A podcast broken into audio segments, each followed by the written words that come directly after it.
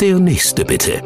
Der Podcast rund um Medizin und Gesundheit vom Marienhospital Brühl.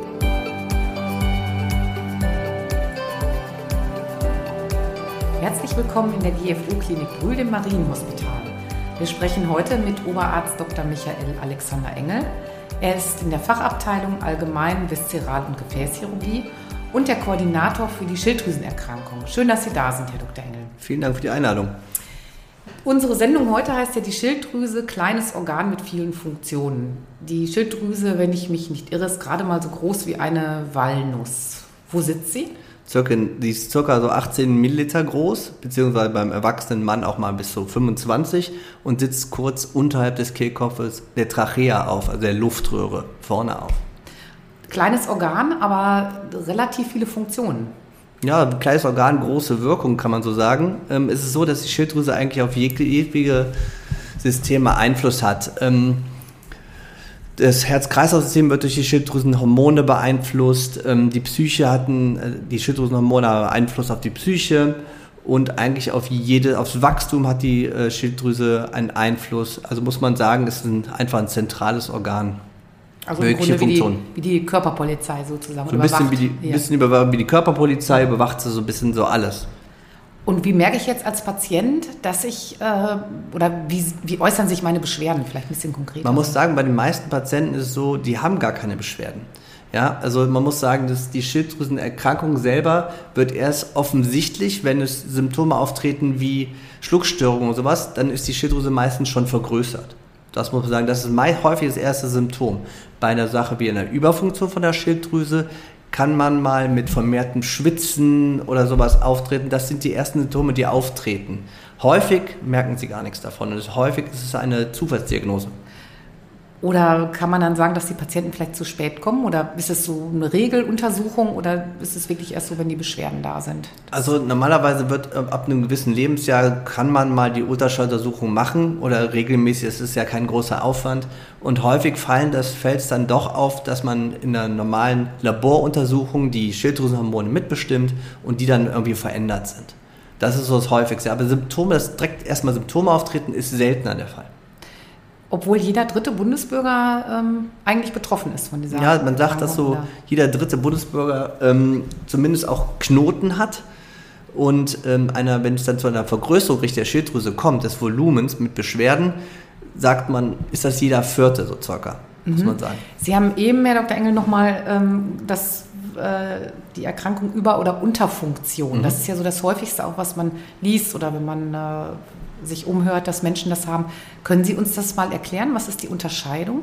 Also es ist so, dass ähm, es gibt, häufig sind dafür äh, für die Überfunktion. Es ist häufig so, dass die Patienten einen Knoten haben, einen sogenannten, kennt man im Volksmund, den heißen Knoten. Ja? Das bedeutet, sie haben in der Schilddrüse ein Areal, was zu viele Hormone produziert. Und das bedeutet dann eine Überfunktion der Schilddrüse.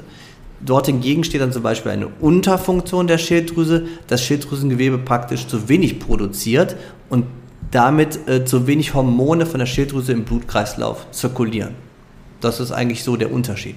Und wenn Sie jetzt diese Diagnose stellen, welche Möglichkeiten haben Sie da?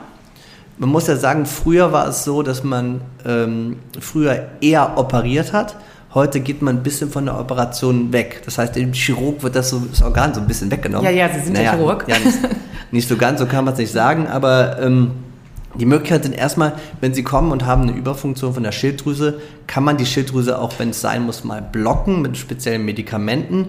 Häufig ist es auch so, dass man ähm, medikamentös erstmal behandelt, muss man sagen. Oder ähm, es gibt ja auch die Verfahren wie eine Radiotherapie das ist eine Spezialtherapie, die radioaktiv markiertes Jod praktisch in die, also an die Schilddrüse bringt und damit die Schilddrüsenzellen, die gerade Überfunktionalität haben, kaputt macht. Und damit wird dieser zum Beispiel heiße Knoten dann reduziert und die Überfunktion vermindert. Wenn wir als Laie Knoten hören, kommt ja gleich die Angst dazu. Ähm, können Sie da noch ein bisschen was zu sagen? Also ist also, das immer bösartig oder? Das ist zum Glück, also gerade in Deutschland, also in, in Europa, ist es so, dass die, ähm, die Bösartigkeit eher zwar ein wenig zunimmt, aber das liegt eher daran, weil wir ähm, bessere Diagnostik haben und früher was finden. Ähm, insgesamt ist bei uns die Karzinomrate deutlich geringer als zum Beispiel im chinesischen Raum oder sowas, im asiatischen Raum. Ähm, hat das was mit der Ernährung auch zu tun? Das hat teilweise mit der Ernährung zu tun, teilweise auch, also vor allem mit dem Jod, das man natürlich aufnimmt. Wir essen viel weniger Fisch und die zu dem asiatischen Raum essen mehr Fisch, muss man sagen. Deswegen die, äh, haben sie auch mehr Jod an Bord. Ähm, ansonsten kann man das gar nicht so genau sagen. Ich glaube eher, dass, ähm, ich habe den Faden verloren, nicht so schlimm. Ähm, wenn, das heißt aber, um das, die Frage zu beantworten, Knoten heißt nicht gleich bösartig. So, wenn wir eben wie anfangs gesagt, jeder dritte Deutsche hat einen Knoten, mhm. vermehrt Frauen als Männer. Ähm, davon sind aber ein Bruchteil nur bösartig. Und wenn die bösartig sind, sind es ähm, zum Glück gut behandelbare Karzinome, Krebserkrankungen, mhm. die man mit einer Operation und auch gegebenenfalls Radiotherapie komplett heilen kann.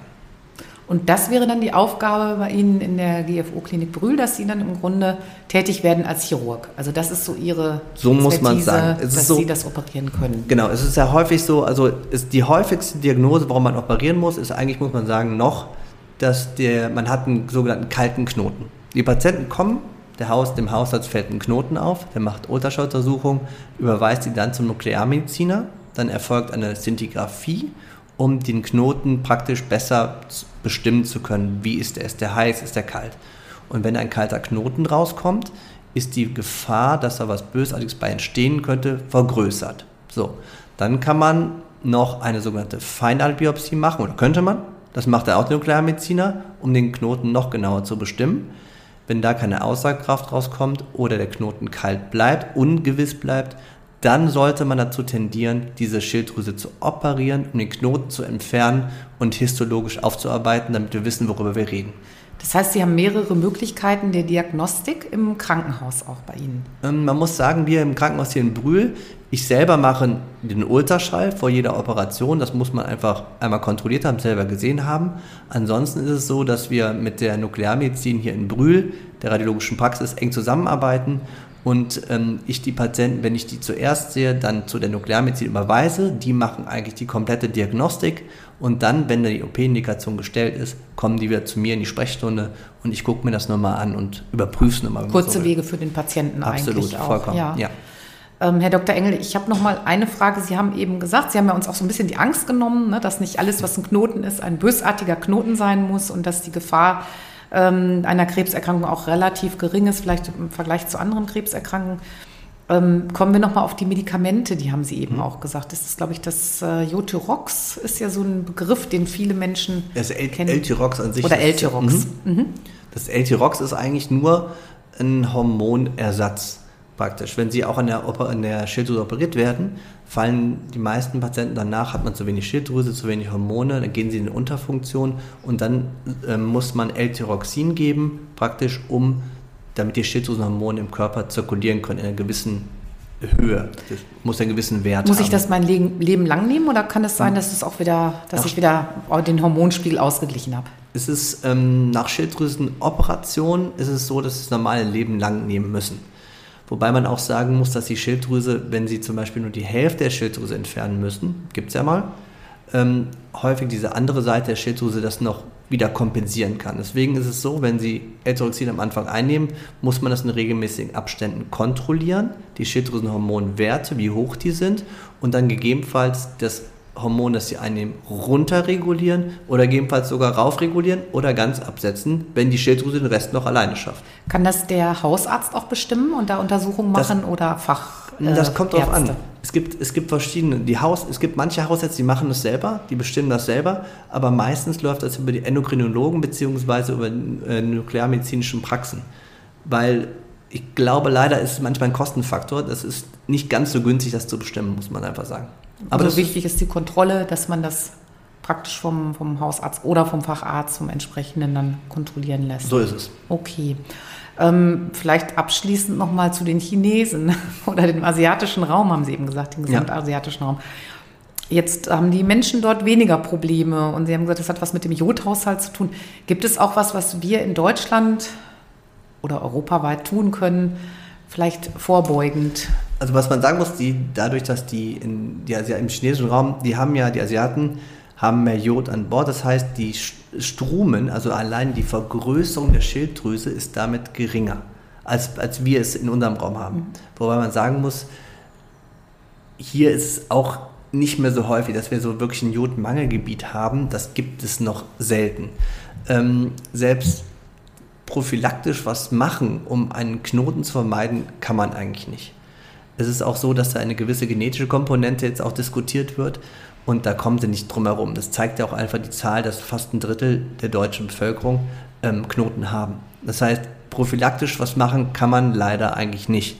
Was aber, was man abschließend auch sagen kann, das Allerwichtigste ist, nicht jeder Knoten heißt direkt, man muss chirurgisch intervenieren. Das ist immer ganz wichtig. Das ist schon und, eine wichtige Aussage, weil ich glaube, da haben die meisten ja, Menschen auch genau. Angst vor Operationen. Ist auch so. Mhm. Ist auch richtig so. Und, ähm, und vor allem muss man sagen, nicht jeder Knoten heißt direkt Bösartigkeit. Ja. Das ist also, das ist echt selten der Fall, dass da was Bösartiges bei ist. Also in Deutschland muss man sagen. Kommt immer wieder vor, ist aber dann eigentlich meistens gut behandelbar. Ja, das war sehr interessant, weil ich auch finde, Sie haben uns ein bisschen die Angst genommen. Also weil ich finde immer, das ist aber bei vielen Erkrankungen so in der Medizin, wenn man hört Knoten, Tumor, dann muss es nicht ja. immer eine bösartige, es muss auch nicht immer heißen, dass man äh, da nichts machen kann oder intervenieren kann. Ja, ich bedanke mich ganz herzlich. Sehr gerne. Ich denke, wir werden noch viele Themen haben. In Ihrer Fachabteilung gibt es ja wirklich auch zum Thema Gefäßerkrankungen. Das ist ja ein Baustein, ja. den Sie mit abdecken, ein Leistungsspektrum. Und äh, ich freue mich, wenn wir den nächsten Podcast wieder machen. Sehr gerne. Hat mich sehr gefreut. Vielen Dank.